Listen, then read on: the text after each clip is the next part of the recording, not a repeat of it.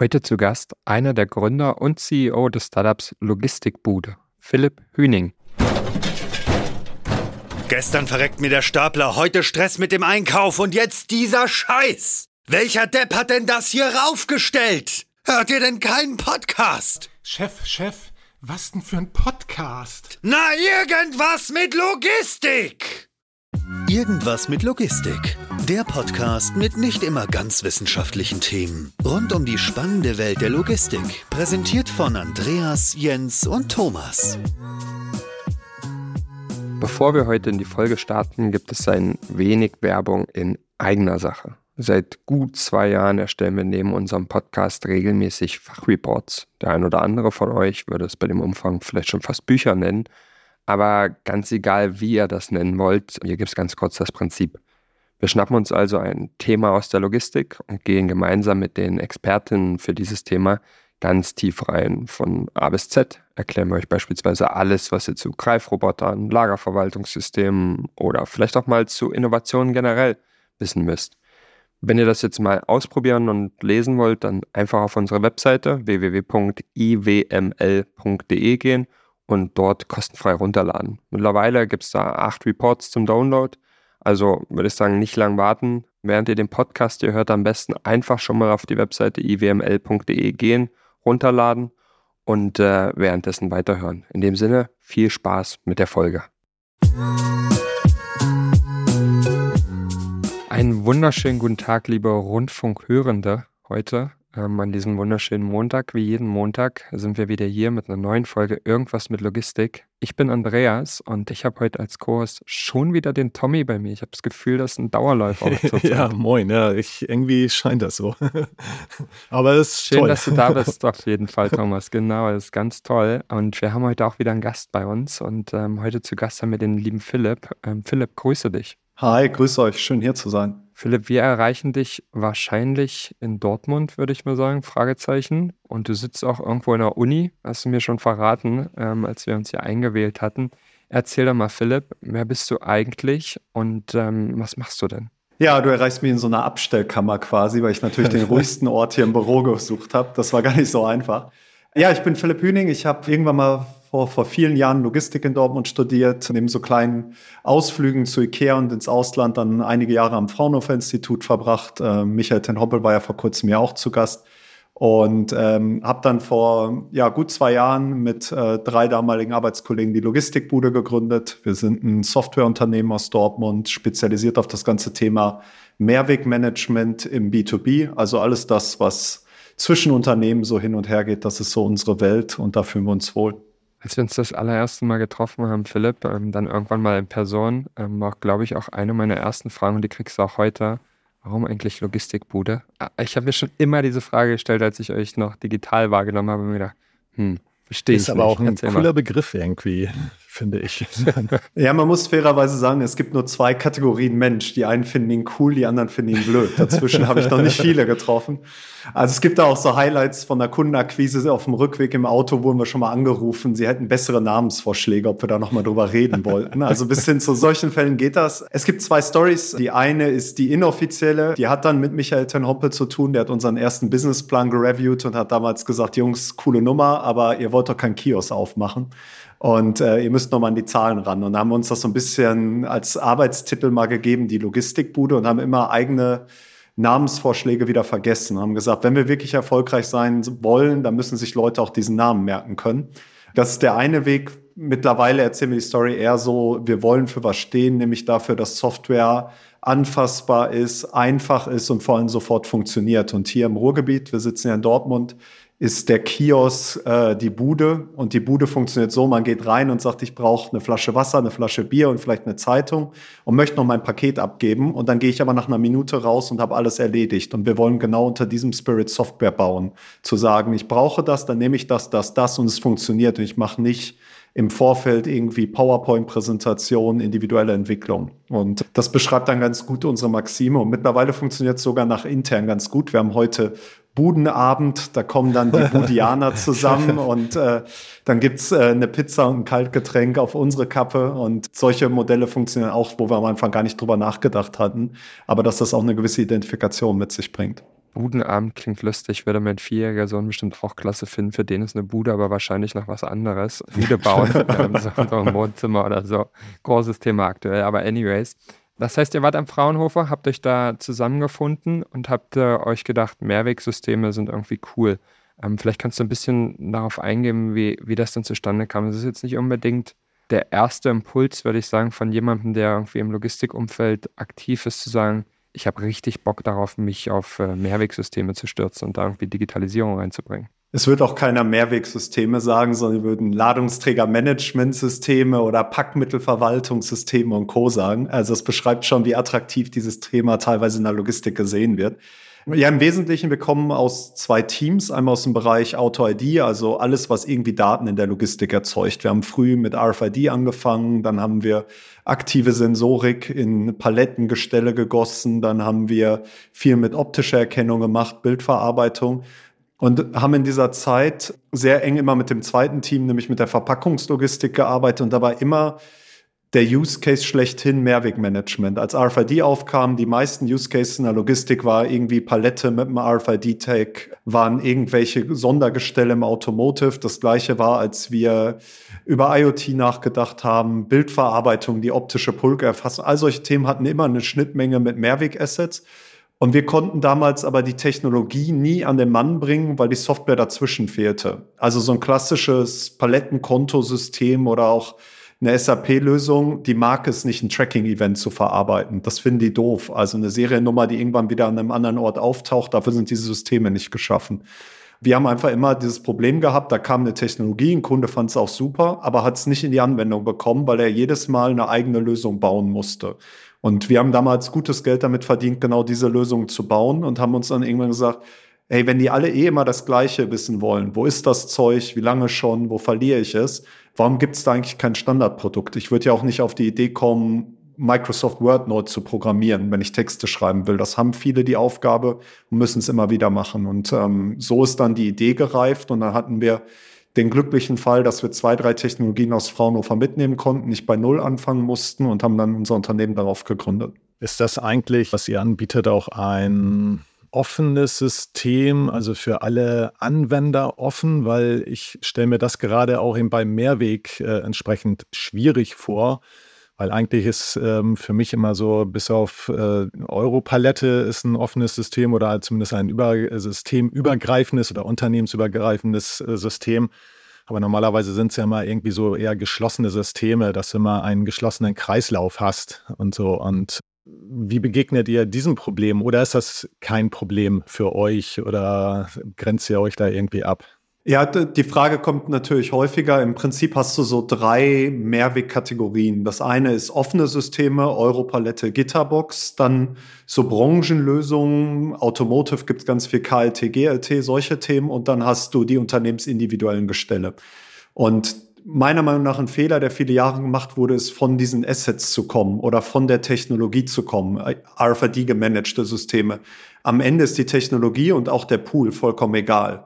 Das ist unser Ansatz. Wir können diese Systeme miteinander kombinieren, weil wir diese Neutralität oder wie du es nennst, Offenheit mitbringen, zu sagen, okay, jetzt habe ich hier irgendwie eine Europalette, da kann ich nichts dranbringen, ich kriege ja nicht die gleiche wieder, da mache ich eine Mengenbuchung und führe dahinter ein Konto, dann habe ich aber vielleicht meinen Pool-Ladungsträger, den GLT, der heute schon Barcode hat, dann nehme ich die Barcodes von dort und bei meinem eigenen Sondermetallgestell bringe ich einen IoT-Sensor dran.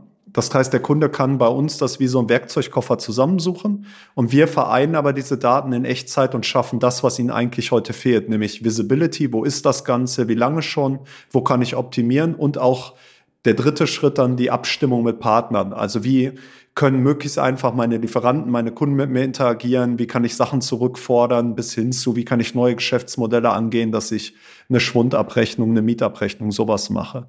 Das heißt, was wir versuchen, wir versuchen losgelöst von dem Asset-Typen und der Technologie das zu kombinieren, indem wir eine möglichst große Flexibilität dabei haben.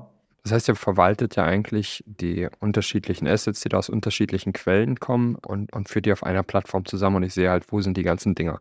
Egal, ob das jetzt eine Palette ist oder, oder ähm, ein Ladungsträger oder was auch immer. Ähm, ich hatte in der ähm, Vorbereitung kurz Google bemüht. Meine Vorbereitung ist immer sehr, sehr umfangreich. ähm, und äh, hat, hat auf jeden Fall kurz gegoogelt. Und ähm, das Erste, was mir immer aufgefallen ist bei diesem ganzen Thema und das, an das ich mich auch selber erinnern kann, ist dieses Telekom-Ding, das da mal gemacht wurde. Ähm, auch vom Fraunhofer mit so einem Tracker für die Palette. Und äh, leider konnte ich nichts Neueres finden, außer das Archiv der Telekom, wo dann stand, die haben 500 Paletten damit äh, ausgestattet gerade wenn ich jetzt so Mehrweg, und du hattest ja Paletten auch selber schon angesprochen, lohnt das überhaupt, um, um so Klartext zu sagen, lohnt das überhaupt, die Palette zu tracken? Ich meine, was kostet eine Palette? Ähm, eine gute Frage, die ich wahrscheinlich als Logistikmensch wissen müsste. Du kannst sie mir wahrscheinlich gleich aus der Pistole beantworten. Aber warum sollte ich eigentlich wissen, wo die Palette ist? Es kommt auf die Palette an, also von 10,30 Euro irgendwie sowas ist ein aktueller Preis, glaube ich. Für eine Neupalette geht es dann runter, je nach Qualität.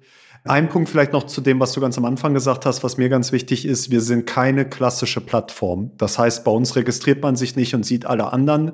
Wir sind ein Produkt. Das heißt, ähm, ich hatte ja das Beispiel Word am Anfang.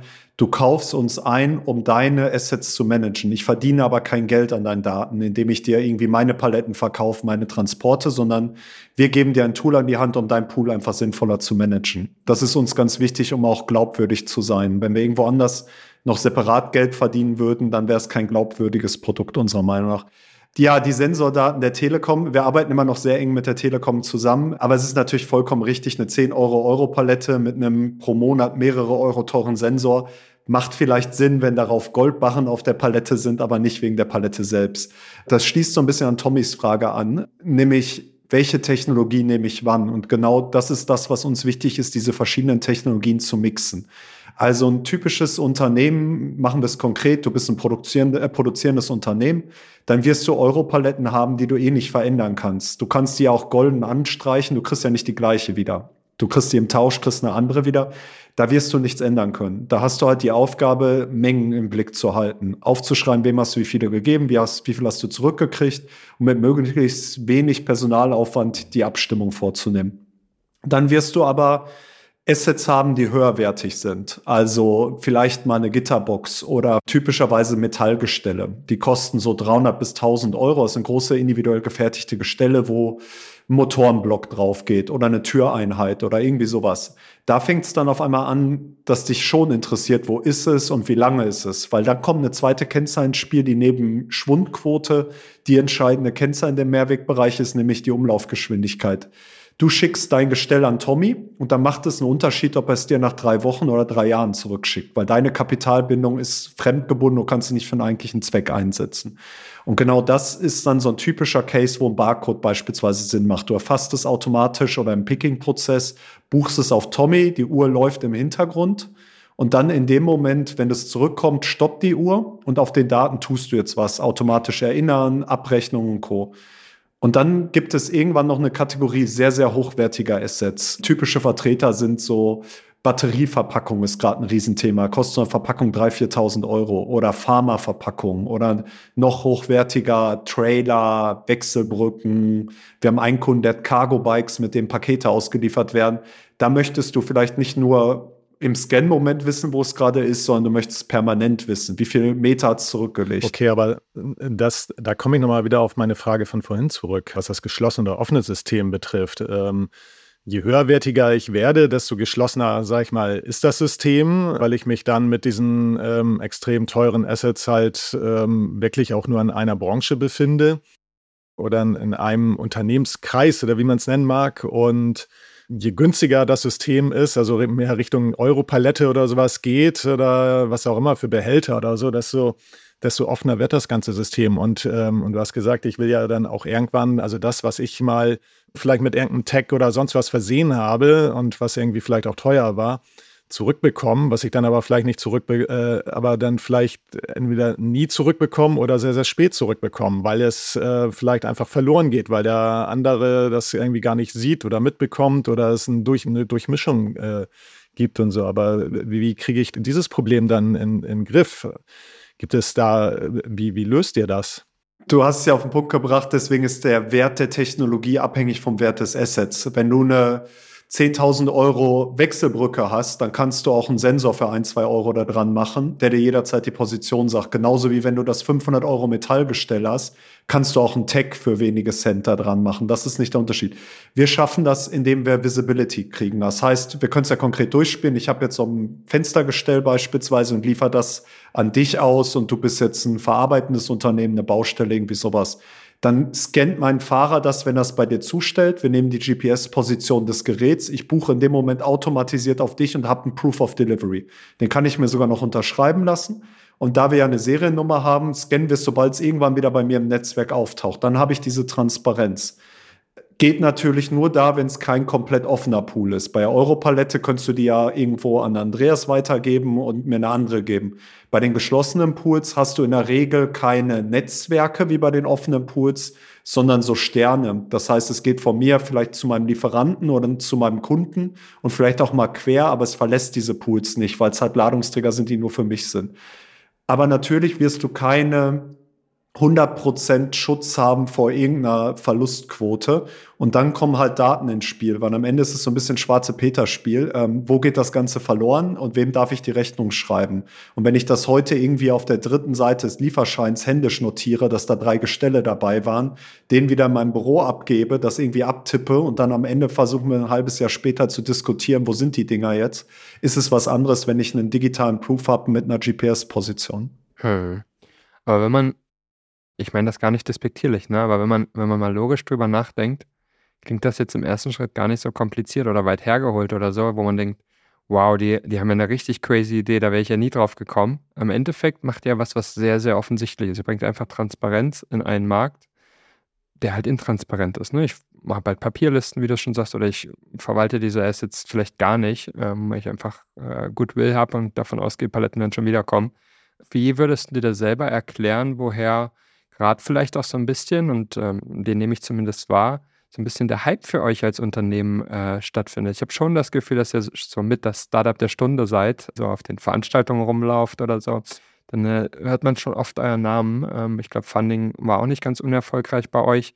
Wie, wie erklärst du dir das selber? Ich meine, es ist ja nicht, nicht die verrückte Geschichte, wo du gesagt hast, ja, AI habt ihr jetzt nicht draufgeschrieben äh, irgendwo, zumindest bis jetzt nicht. Vielleicht ist das ja schon das Erfolgsrezept, dass wir so ein paar Themen einfach umkurven. Wir schreiben auch nicht Nachhaltigkeit auf jedes Slide, auch wenn es ein riesen Nachhaltigkeitsthema ist. Es werden, ja. weiß nicht, 100 Millionen Euro Paletten jedes Jahr irgendwo verschwinden in irgendwelchen Löchern, die nicht wiederkommen. Das ist ein riesen Nachhaltigkeitsthema. Technisch ist es schon schwieriger, als man denkt. Also mhm. Mehrwegmanagement auf Barcodes aufzubauen bedeutet ja, sobald dieser Code irgendwo gescannt wird, musst du die gesamte Datenbank dagegen abgleichen. Das hat schon ein paar technischere Themen oder auch im Bereich Vision Learning, Fotoschießen und Paletten zählen können. Das ist alles nicht ganz trivial. Mhm. Ich glaube, unser großer Mehrwert ist, dass wir dieses Thema endlich einfach und sofort nutzbar gemacht haben. Also jedes Unternehmen weiß, es muss irgendwie Mehrweg ma machen und hat darüber viele Jahre geflucht und hat irgendwelche Lösungen selber angedockt und muss es jetzt aber irgendwie, willst es ein bisschen moderner machen und die Alternative wäre, ein Projekt zu starten, also irgendwie eine eigene Software bauen zu lassen. Und spätestens, wenn ich dann mit anderen Parteien sprechen muss, fliegt mir das um die Ohren. Wenn du, Andreas, die eine Software hast und Tommy eine andere, die keine Schnittstelle haben, müsst ihr euch ja trotzdem abstimmen. Und wenn sowas automatisierter, einfacher ist, dann hat das einen großen Impact. Also ich glaube, dieser Effekt, dass man sowas auch sofort nutzen kann, Industriesoftware und nicht erst bauen muss, hat da einen großen Impact drin. Und zur Wahrheit gehört natürlich auch, dass wir sehr stark an dem Mehrwegthema oder an dem ganzen Nachhaltigkeitsthema indirekt dranhängen. Ja, das Thema Mehrweg als Thema begreifen und nicht irgendwie als so ein To-Do, so ein Thema, das man irgendwie so ein bisschen schmutzig mitmachen muss. Ähm, zu mir hat mal jemand in der Palettenabteilung gesagt, wir sind so ein bisschen wie das Archiv bei Stromberg. Wenn man einmal hier ist, kommt man nicht mehr raus. Guter Vergleich. ich glaube, da entwächst dieses Thema gerade und da haben wir neben vielleicht einem guten Produkt auch totales Glück mit dem Momentum gehabt. Mhm. Wenn man mal drüber nachdenkt, dann äh, sind wahrscheinlich so die Zielgruppen oder die allerliebsten Kunden sind wahrscheinlich auch die Beispiele, die du vielleicht gebracht hast, Automotive, ähm, wo du natürlich viele Assets hast, die du durch die Gegend hast, die auch sehr, sehr oft sehr, sehr individuell sind und demzufolge wahrscheinlich hochwertig. Kann mir aber auch vorstellen, dass das, dass das relevant ist so im, im Grocery-Bereich, also alles, was so Food ist, sollte auch, das sind wahrscheinlich so halboffene Systeme, ne, wo du, die du, die du geschildert hast, wo du KLTs hast, die da, die da durch die Gegend reisen, die dann halt spezielle Bedürfnisse erfordern, um dann Lebensmittel zu transportieren, was auch immer. Dann werden die mal gereinigt, dann sind die mal da, mal hier. Viele eigentlich Touchpoints. Das sind wahrscheinlich so die allerliebsten Märkte, Zielgruppen, oder? Oder haben wir was vergessen? Ja, im Wesentlichen hast du ja die drei Parteien, die an so einem Mehrwegsystem oder Mehrweg-Assets beteiligt sind, beschrieben. Der, der was verschickt, der, der es transportiert und der, der es empfängt. Ganz einfach runtergebrochen. Die größten Kunden bei uns sind aktuell ganz klar produzierende Unternehmen, wie du beschreibst, aber auch Logistikdienstleister. Die haben natürlich das Thema Palettenmanagement. Da ist eher so das, das Problem, dass die die Abstimmung haben. Also wie stimme ich ein Palettenkonto ab, was wir auch anders tun als eine PDF rumschicken, sondern alles komplett digital webbasiert. Und die haben das zweite Thema, dass ihre Kunden, die großen Versender, sagen, ich möchte jetzt nicht nur eine Europalette von dir gemanagt haben, sondern ich habe ja auch noch ein Metallgestell, wo du mir seit 30 Jahren sagst, du kannst es nicht. Und mit unserer Software kann ein solcher Logistikdienstleister das seinen Kunden mit anbieten. Das sind so, würde ich sagen, die Kunden, wo wir jetzt aktuell am meisten machen. Handel kommt bei uns immer mehr, ist ein bisschen träger, hat gar nicht so sehr mit dem Handel selbst zu tun, auch wenn da alle immer gerne drauf rumhauen, sondern vielmehr davon, dass man dann ganze Systeme direkt abbilden muss. Man, also es macht nicht Sinn, das eine Warehouse und das andere Warehouse zu machen. Ich wollte schon gerade fragen, habt ihr damit eigentlich auch eine Möglichkeit geschaffen, sozusagen diese Einstiegshürde in Mehrweg ein bisschen niedriger zu machen? Also dass, dass es immer mehr Unternehmen gibt, die jetzt noch Einweg äh, im Einsatz haben und die damit dann in der Tat mehr zum Mehrweg kommen. Also wirklich weg von Kartonage hin zu KLTs, was weiß ich für Behälter und so weiter. Ist das so, dass ihr da, dass da jetzt mehr aufspringen auf diesen Zug, sowieso ja auch aufspringen wollen wegen Nachhaltigkeit und so weiter und so fort, aber dass, dass das damit noch mehr, noch besser möglich ist? Ja, also Kartonage ist das eine. Ich glaube, Kartonage, ich bin jetzt nicht der absolute Mehrwegexperte, ist schon von der CO2-Bilanz ganz okay, wenn sie recycelt wird. Aber es gibt immer noch Einweg-Holzpaletten. Ja, da wird eine Palette von A nach B genommen und zerhäckselt. Ich glaube, da haben wir noch ganz anderes Potenzial oder auch ganz viel Kunststoff. Ja, also Enabling Mehrweg ist, ist sicherlich ein Thema, aber auch das ganze Thema, die Unternehmen fangen ja nicht bei Null an. Die haben ja heute schon zigtausende, teilweise Millionen Assets irgendwo. Und wenn es nur Europaletten und Gitterboxen sind, da überhaupt mal zu sehen, wo ist das Ganze und wie kann ich es vielleicht mal einen Tag schneller wiederkriegen oder einen Monat schneller. Das ist, glaube ich, so gerade der größte Hebel, Transparenz reinbekommen. Und die Einfachheit kommt dann im zweiten Schritt. Wobei wir fairerweise sagen müssen, das sehen wir gerade im letzten halben Jahr immer mehr, dass Einweg durch Mehrweg ersetzt wird. Also wir haben Akquisen laufen, da ist einer dabei, der verschickt Fahrräder per äh, Spedition in so großen Kartons. Wusste ich auch nicht, so ein Karton kostet etwa 50 Euro. Deswegen sind Fahrradversände so teuer. Da sind gar nicht die Versandkosten, sondern allein die Verpackungskosten so hochwertig. Und ein Mehrwegkonzept kostet vielleicht wenige hundert Euro. Und sowas dann zu ersetzen, macht nur Sinn, wenn ich die Box auch wieder kriege, wenn die das zweite Mal flöten geht. Und das sind, sind sicherlich Themen. Ne? Und ähm, zur Wahrheit gehört auch, die EU bringt gerade eine sogenannte Packaging, Packaging Waste Regulation raus, PPWR, die im Prinzip besagt, im B2B muss das Gleiche passieren, was im B2C passiert ist, nämlich es muss immer eine Mehrwegoption geben. Die geht sogar so weit, dass es muss eine Mehrweglösung oder zumindest eine sauber recycelbare Lösung eingesetzt werden und ich muss das dokumentieren und ich muss eine Transparenz über meine eigenen Ströme und Pools haben.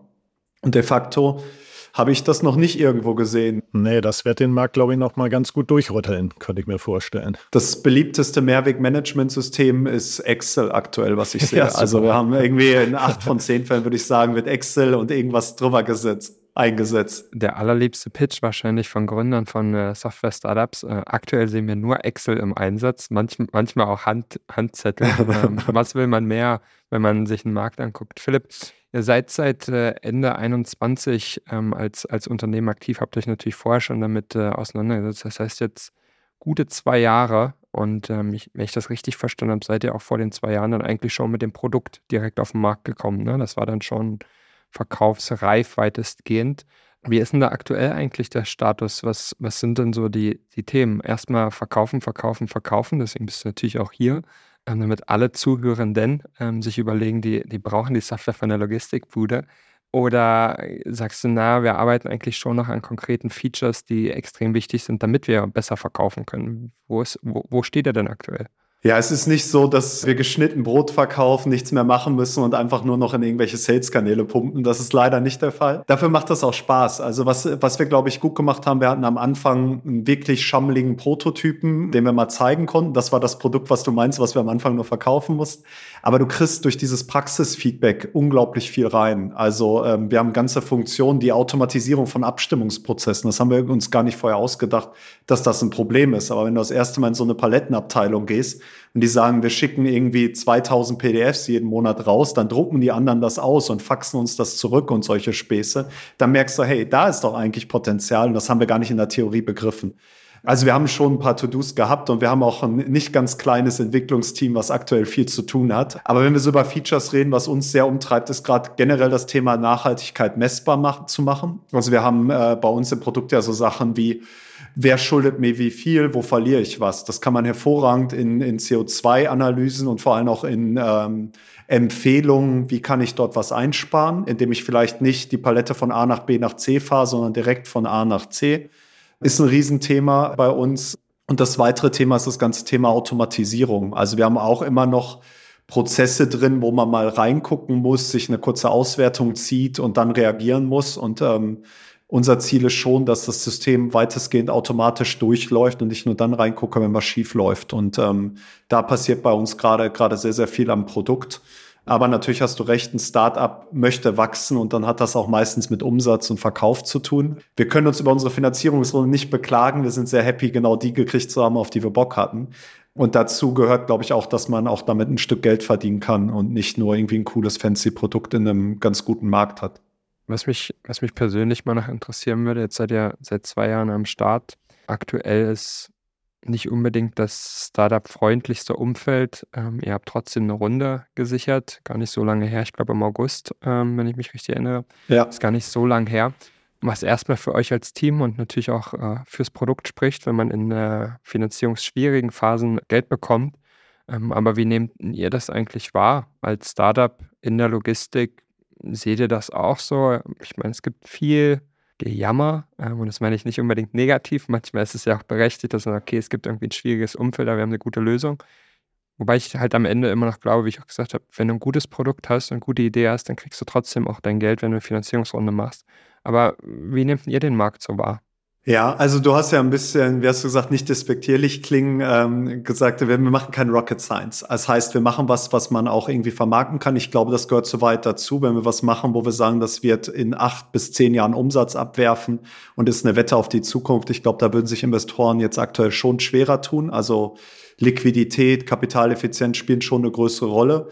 Vielleicht sind wir auch generell keine, die gerne jammern. Was soll ich sagen? Also Finanzierungsrunden sind vielleicht schwieriger geworden. Gleichzeitig kommt das Thema Nachhaltigkeit durch regulatorischen Druck immer mehr auf.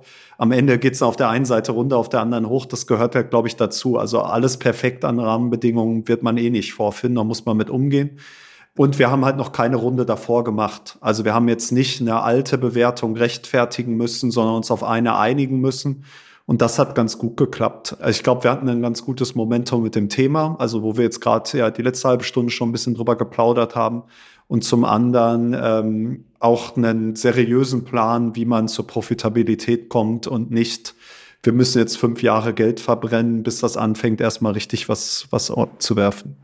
Ich hatte vorhin auch, als ich mir dann auch so in der Vorbereitung äh, nochmal eure Internetseite angeguckt hatte, sage ich dann auch, äh, da sah ich in der Tat den Begriff Plattform. Und du sagtest ja, ihr seid keine Plattform. Ne? Dann dachte ich noch so, oh Gott, wieder eine Plattform. Und ja, weil, weil irgendwo ist es so, finde ich, äh, gerade auch in, man, man sieht es in, in so vielen, man hat so viele äh, andere Plattformen, weiß ich, da geht es um Transportmanagement-Plattformen, um was weiß ich für Plattformen und so weiter. Und da könnte ich mir vielleicht auch vorstellen, dass auch gerade das vielleicht bei dem einen oder anderen Investor auch dann ähm, eher zurückschrecken lässt, dass sie dann sagen, nee, also ich habe nicht nochmal wieder auf eine Plattform Bock und so. Und wenn du dich da, wenn ihr euch da entsprechend abhebt oder anders, äh, also ihr habt zwar das Be äh, den Begriff dort stehen, aber ihr seid keine Plattform, ihr seid ähm, und so, ja, ihr könnt es halt anders verkaufen, ist das vielleicht ja auch ein Vorteil für euch. Erstmal danke für den Hinweis. Also ich glaube, wir müssen da nochmal dran. Aber wir sind gerade am Relaunch der Homepage, da wird das gerne aufgenommen.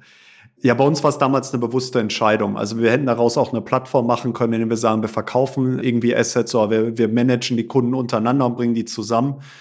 Warum hätten wir es machen sollen? Ich glaube, dann verlieren wir auch ein Stück Glaubwürdigkeit und da, zur Wahrheit gehört auch, dass es einfach Unternehmen gibt, die das besser machen. Also ein Unternehmen wie Parkurion, die weiß nicht, wie viele Millionen Euro Paletten darüber handeln. Warum sollen wir sowas nachbauen? Das macht keinen Sinn. Da, wo es wo es gute Unternehmen gibt, macht es in meinen Augen immer mehr Sinn zu partnern, als, als irgendwas nachzubauen. Es kann gut sein, weil natürlich, wenn du ein Produkt hast, was du gegen eine monatliche Gebühr am Markt platzierst, kannst du theoretisch auch mit wenig Geld ein bisschen zurückfahren. Also wenn der, der Kapitalmarkt noch schwieriger wird, würde man vielleicht weniger schnell wachsen, aber man hätte immer noch einen gewissen Grundumsatz da drin. Bei einer Plattform musst du ja immer die beiden Seiten hochjonglieren und ja, bei uns war es damals eine bewusste Entscheidung, die hatte aber nichts mit der Finanzierungslage zu tun, sondern es für uns einfach Sinn gemacht hat, weil wir haben in all diesen Beratungsprojekten genau das vermisst, ein Produkt, was ein Kunde einsetzen kann, um das zu managen. Und deswegen vielleicht so ein bisschen gegen den Hype haben wir gesagt, wir machen Produkte und nicht Plattform. Mhm. Du hattest vor einer Weile, als wir gesprochen haben, schon erwähnt, dass ihr auch aus dem Fraunhofer kommt. Inwieweit ist denn das eigentlich ein Thema, das euch geholfen hat? Und wie stark wird es denn die Relevanz davon eigentlich eigentlich jetzt nicht, vielleicht nicht sogar zwingend nur das Fraunhofer, sondern generell Startup-Gründung aus der Forschung heraus, ähm, wobei Fraunhofer natürlich ein sehr, sehr gutes Beispiel dafür ist an der Stelle. Aber wie sehr hat euch das eigentlich geholfen? Uns hat es mega geholfen, aber ich würde jetzt nicht sagen, das Musterbeispiel ist es aus der Forschung auszugründen. Da gibt es dann auf der anderen Seite auch wieder herausfordernde Themen, wie irgendwelche Lizenzen, die man da abschließen muss, wo man, glaube ich, auch aufpassen muss, dass das nichts ist, was ein Startup am Anfang schon beerdigt. Ähm, mhm. Aber äh, uns hat's mega geholfen, weil wenn man Fraunhofer richtig versteht, ist es ja die Brücke zwischen der Grundlagenforschung und dem Produkt der Industrie. Und wir haben genau in diesem Zwischenfeld, Spannungsfeld immer gearbeitet und haben dadurch gelernt, wo fehlt eigentlich was. Es gibt die neue Technologie, vor 10, 15 Jahren RFID-Tags. Und es gibt das fehlende Produkt, nämlich das einsetzbar machen. Und wir konnten mit Unternehmen aber in diesem Spannungsfeld arbeiten. Uns hat super geholfen und wir haben immer noch einen total engen Draht. Michael Tenhoppel war ja vor kurzem hier. Wir treffen uns regelmäßig, tauschen uns aus. Und für uns ist es natürlich auch, insofern muss man sein, so ein Ohr an dem, was vielleicht mal in zwei bis fünf Jahren passiert. Ähm, das ganze mhm. Thema Open Source war ja bei euch im Podcast ein großes Thema. Das muss man natürlich mitbeobachten. Das ist für uns auch ein super spannendes Feld. Welche Komponenten sind vielleicht für uns auch relevant? Deswegen, für uns hat es super gut funktioniert. Ich würde aber jetzt nicht sagen, das ist der Musterweg aus der Forschung, Wissenschaft auszugründen. Ja. Ich glaube, dafür ist jedes Unternehmen ein bisschen unterschiedlich. Ja, ich wollte schon fragen, auch gut, du sagst zwar, für euch hat es sehr gut funktioniert, aber Gab es vielleicht doch auch mal an der einen oder anderen Stelle ähm, ein Gespräch, wo es dann hieß so, na gut, Fraunhofer, äh, schön und gut, aber mit dem Institut oder mit irgendjemandem, ähm, die aus dem Institut kommen, müssen wir jetzt auch nicht unbedingt zusammenarbeiten. Äh, kann es nicht auch hin und wieder mal ein Hinderungsgrund sein bei dem einen oder anderen? Auf jeden Fall. Also ich glaube weniger Richtung Kunde, eher Richtung Investor, ähm, die, die natürlich gerne sehen, dass alles in dem Unternehmen entstanden ist, weil es dann gibt es gar keine Prüfung, die irgendwie legal angeht.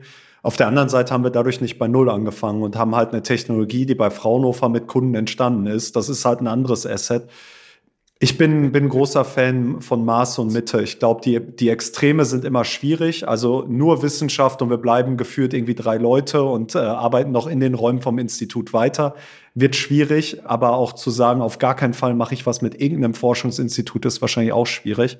Deswegen muss man das für sich prüfen und muss sich auch voll fragen, was ist das Geschäftsmodell später? Also wenn ich Lizenzen weiterverkaufen will, wird es wahrscheinlich schwierig, wenn mein auf der anderen Seite ich die Lizenz bei einem Institut beziehe, dann ist irgendwann die Frage, was ist meine Daseinsberechtigung? Für uns hat es halt sehr geholfen, weil wir drei sehr unterschiedliche Technologien brauchten mit Mengenbuchung, Tracking und IoT und die unter eine Haube bringen wollten. Und ähm, deswegen war es für uns ein super Weg. Aber natürlich, du hast vollkommen recht, nicht jeder Investor findet das Thema spannend. Und wir haben auch welche, die uns deswegen abgesagt haben. Aber wenn man es erklärt, und wenn ein Investor, was Gott sei Dank die, die wir jetzt an Bord haben, getan haben, das auch mal in der Tiefe hinterfragt, sich anhört, dann kann das auch sehr, sehr gut werden. Hm. Das klingt ein bisschen fast wie die perfekte Startup-Story, ne? Man macht das im, im, Forschungsinstitut, gründet dann, das war dann jetzt 2021 äh, Ende. Zwei Jahre später knapp macht man eine Seed-Finanzierungsrunde, die geht gut durch in einer Krisenphase, würde ich es mal im weitesten Sinne nennen. Wann hattest du in dieser Zeit, in den letzten zwei Jahren mal so richtig Bauchschmerzen und hast dir vielleicht gedacht, boah, ich weiß nicht, ob das alles Sinn macht. Vielleicht bleibe ich doch lieber und äh, bleib, am, bleib am Institut, mach da mein Ding und forsche an coolen Sachen rum. Gab es diese Phasen? Bestimmt. Also zurück war jetzt keine Option, aber weil ich war, ich war so fähig, ich war also in meinem Leben an dem Punkt, wo ich gesagt habe, so, das war jetzt eine coole Zeit in der Wissenschaft. Ich habe meine, meine Doktorarbeit geschrieben, so jetzt ist auch ein Moment zu gehen, jetzt will ich was Neues sehen. Und dann war einfach mhm. die Frage, gehe ich eher in die Industrie oder in Startup? Zu deiner Frage, vielleicht das äh, möchte ich gerne beantworten mit einem Zitat, was ich von einem anderen Gründer mal gehört habe. Der hat gesagt, das Problem ist, alle gucken von außen auf die Startups wie die Großtante, die zu Besuch zur Familie kommt. Du hast ja das, das Beispiel mit deinem Kind gehabt und sagen, oh, der ist aber groß geworden und guck mal, so, so stark und so toll. Und den ganzen Stress, den man jeden Tag hat, den kriegt man gar nicht so mit. Also wenn wir über eine Finanzierungsrunde reden, guckt ihr auf die Zahlen, guckt auf die Investoren, sagt, das ist klasse gelaufen. Aber die Absagen, die Aufs und Ups, die es im Fundraising-Prozess sechs Monate davor alles gab, das kriegt man von außen gar nicht so sehr mit. Und das passiert natürlich. Es war jetzt weit davon entfernt, dass wir in den Sack hauen. Aber natürlich haben wir auch Investoren gehabt, die wir gerne gehabt hätten, die uns dann, obwohl wir eigentlich mehr oder weniger durch waren, abgesagt haben. Dafür kam auch irgendwer ganz am Ende, äh, die ProGlove-Gründer sind ja bei uns dabei, die kamen irgendwie, glaube ich, zwei Wochen vorm Closing oder so. Da mussten wir alle rotieren, weil es einfach menschlich sehr gut gepasst hat. Also das gibt's auch. Ähm, deswegen würde ich, es gibt Auf und Abs, die, die liegen wahrscheinlich enger beisammen als im, im normalen Beruf. Aber wir haben Absagen oder wir haben Kunden gehabt, die waren live, die haben es genutzt, das hat funktioniert, die haben über Nacht gekündigt, weil der Chef gewechselt hat und gesagt, er findet das Thema nicht so wichtig und solche Sachen. Sowas passiert halt einfach, das sieht man von außen nicht.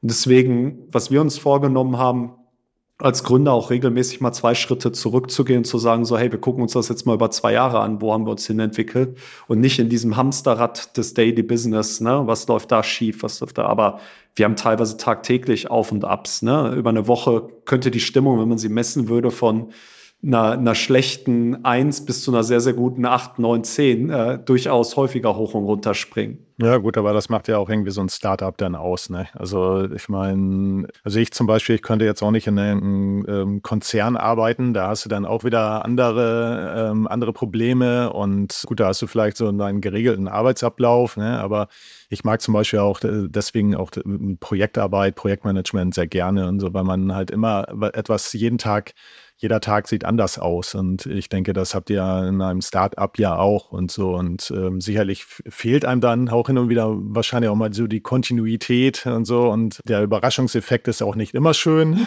mit Sicherheit. Aber, aber ich finde ich find sowas immer sehr, sehr spannend eigentlich daran. Ich habe witzigerweise kürzlich ähm, dazu gelesen, dass äh, diejenigen Startups zu Unternehmen werden, die am besten damit umgehen können, äh, diese ganzen Misserfolge, die man hat, Ja. zu verdauen und über Ja. die keiner spricht, weil am Ende des Tages prasselt da immer eine Menge Müll auf einen ein, wo man sich denkt, oh Mann, ey, jetzt wieder das und jetzt wieder das. Ähm, und am Ende muss halt irgendwie durch, ne? Und äh, wenn, wenn einem das äh, gelingt, dann äh, schafft man es wahrscheinlich ähm, zu überleben, wenn das äh, Produkt natürlich gut ist und, und ähm, dass das Team soweit passt. Aber Philipp, ich fand, das war eine sehr, sehr runde Geschichte hier mit dir. Ähm, selbst wenn ich das Thema der Verwaltung von den Ladungsträgern im ersten Augenblick, ähm, hat, so hatten wir auch gestartet, gar nicht so sexy finde, ähm, vielleicht andere Themen, ähm, die, mich, die mich persönlich zumindest mehr interessieren, glaube ich, ähm, habt ihr da einen Bereich gefunden, der sehr, sehr gut zu euch passt, wo ihr wahrscheinlich sehr, sehr viel Energie reingesteckt habt um ein Produkt zu bauen. Und nochmal, ganz wichtig, Produkt, keine Plattform. Für alle, die immer noch mhm. zuhören. Auch wenn es auf der Homepage so steht. Auch wenn es auf der Homepage steht, habe ich witzigerweise eben auch gerade auf. Da steht tatsächlich ein ganz großer orangener ja. Knopf zur Plattform. Eieiei. Ähm, da nochmal ran, Philipp. Aber ich finde es beeindruckend und ich finde es klasse, dass wir auch so ein bisschen über, über die Gründungsstory und, und das Gefühl im Startup sprechen konnten. Deswegen werde ich in dem Sinne sagen, vielen Dank, Philipp. Ähm, hat mir großen Spaß gemacht und äh, bis zum nächsten Mal. Ja, danke euch, dass ihr euch auch solche Themen, die ja nicht so sexy sind, einladet. Äh, wir finden es ja sexy und idealerweise finden es nicht viele andere Startups sexy und lassen uns in unserer Nische in Ruhe. Dann können wir das Thema weiter nach vorne bringen.